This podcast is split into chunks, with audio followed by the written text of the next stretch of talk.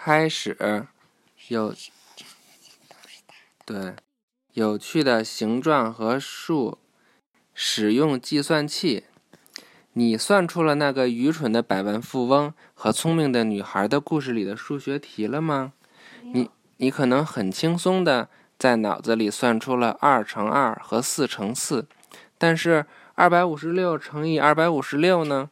就算用一支铅笔和纸解开这个问题，也需要一段时间。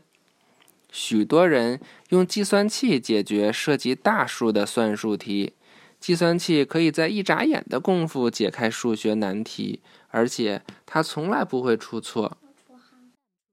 啊，那先干点肚子，把把把脚露出来。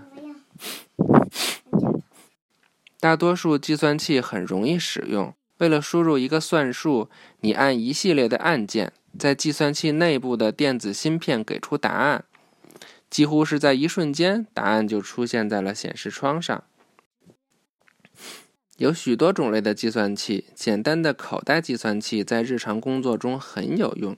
科学家、数学家和工程师使用有几十个按键的更复杂型号的计算器。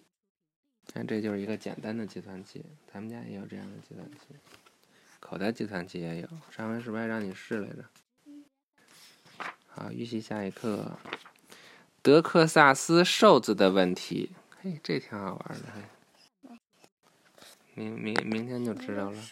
瘦子，瘦，说这人个瘦，瘦子，胖子。你就是一瘦子呀，妈妈。